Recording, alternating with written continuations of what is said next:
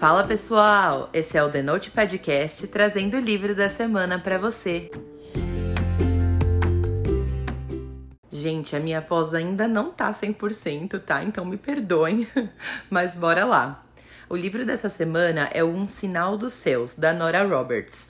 Eu já falei mais da Nora aqui no episódio 110, mas eu quero comentar de novo com vocês o quanto essa autora é incrível.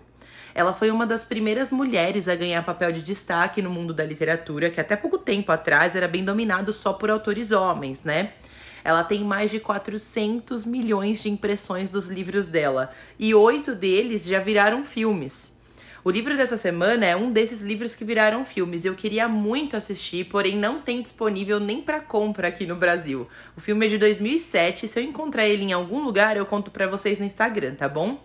Enfim, gente, esses são só alguns dos feitos da Nora. Ela é realmente uma escritora incrível. Um Sinal dos Céus conta a história da Reese. Ela foi a única sobrevivente de uma tragédia em Boston e decidiu que não conseguiria mais viver ali depois de tudo que ela passou. A Reese sai sem rumo numa viagem em busca da paz interior e acaba em uma cidadezinha pequena e paradisíaca no Wyoming. Lá ela parece ter finalmente encontrado a paz que ela procurava, mesmo ainda tendo que lidar com os ataques de pânico e paranoias decorrentes do trauma que ela passou. Até que um dia, em uma trilha pelas montanhas, enquanto ela aprecia a vista, a Reese acaba testemunhando um homem estrangulando uma mulher. Sem pensar, ela sai correndo trilha abaixo para tentar encontrar ajuda e acaba esbarrando no Brody, um escritor ranzinza e solitário que mora nas redondezas. Porém, quando ela consegue arrastar o Brody até o local do crime, já não tem mais nenhum sinal do casal. Eles contatam as autoridades e eles não encontram nenhum sinal de luta, nenhuma pista, nenhuma evidência do crime que a Reese testemunhou. Ninguém na cidade parece acreditar nela por causa do histórico de comportamento instável e paranoico da Reese. O Brody parece ser o único que ficou do lado dela, e entre as investigações e atrações irresistíveis, esse casal improvável tem que decidir se chegou ou não a hora de desistir da paz fajuta da cidade pequena. Esse livro é escrito em terceira pessoa e tem 489 páginas daquela escrita super fluida da Nora. Ele foi escrito em 2006 e eu amo essa vibe menos tecnológica que não dá para resolver tudo por mensagem, sabe? Na época também tinham várias visões sobre relação entre homem e mulher diferentes das que a gente tem hoje, mas eu não encontrei nada grave nesse livro que chegasse a comprometer minha experiência de leitura. A escrita em terceira pessoa é essencial para esse tipo de narrativa que a Nora conduz. Porque dessa forma, como a gente não tá exatamente dentro da cabeça dos personagens, vários detalhes importantes conseguem ser omitidos da forma necessária para preservar todos os segredos por trás dessa história. Esse é um romance policial eletrizante, daqueles de deixar a gente de cabelo em pé durante a leitura dessas cenas de mistério. E de quebra, pra gente que não abre mão de um bom romance, ainda tem uma história de amor naquela vibe Grumpy Sunshine, sabe? Que é quando um dos personagens é todo sério e ranzinza e o outro é uma pessoa positiva que admira os pequenos prazeres da vida. Eu adoro livros com essa pegada e com esse aqui não foi diferente. Foi um ótimo alívio entre as cenas de suspense psicológico que me fez ficar ainda mais presa na história. Várias cenas me deixaram simplesmente chocada durante essa leitura. A Nora conseguiu descrever tão bem a tensão desse suspense que parecia que os personagens estavam dentro do meu quarto me observando. Foi uma experiência sensacional. A minha nota para esse livro é 10. Ele virou meu livro de romance policial preferido da vida. Ele tem romance na dose certa para deixar a gente que é fã do tema bem feliz, cenas eletrizantes que deixam a gente impressionado com o desenrolar da trama, mistérios escondidos no enredo super bem trabalhado do livro e ainda um plot twist no final para fechar com chave de ouro. Esse livro me fez desconfiar de todos os personagens ao longo da história. E eu tenho que confessar que eu não acertei em nenhum dos meus palpites, gente. A Nora arrasou. Eu li esse livro na versão física e eu ganhei ele de presente do selo Bertrand Brasil, que é do grupo Editorial Record. Eu amei demais a experiência e eu recomendo muito. Ele também está disponível na Amazon por R$ 47,90. Agora vem a parte com spoilers. Se você não quiser saber os detalhes específicos do livro, é melhor a gente dar tchau por aqui. Depois que você lê, me conta o que você achou. Eu já tenho que começar essa parte com spoiler falando sobre os diálogos ácidos entre a Reese e o Brody. Gente, que casal de milhões! Eu fiquei apaixonada pela sagacidade com a qual os dois se comunicavam. Isso deixava a gente super preso na história, com aquele gostinho de quero mais das interações dos dois, sabe? Por volta da página 80, a gente começa a ter vislumbres sobre o evento traumático do passado da Reese e eu fiquei chocada com esse acontecimento. Aliás, gente, eu confesso que eu fiquei um pouco decepcionada por o livro ter terminado sem dar um desfecho para essa situação.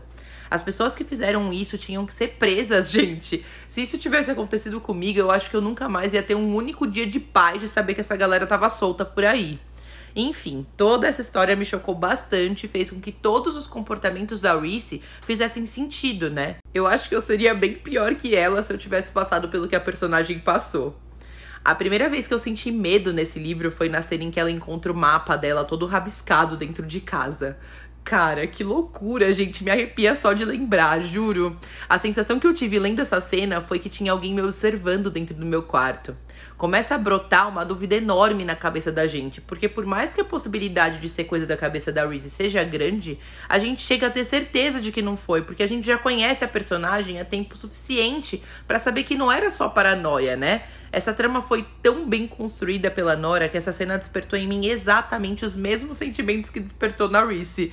Cara, doideira demais, gente. Nora Roberts é incrível. Na verdade, tiveram várias cenas que me deixaram com essa mesma sensação, como aquela em que ela acorda e encontra a porta aberta, mesmo tendo toda aquela paranoia de trancar as portas, ou a troca de lugar da mochila no guarda-roupa com as tigelas da cozinha. Também teve aquela série em que todas as coisas dela acordam na mala, como se ela estivesse saindo da cidade. A cena do banheiro rabiscado com batom também me deixou eletrizada e morrendo de medo, gente. Foram várias cenas. A da lavanderia também me deixou mega tensa.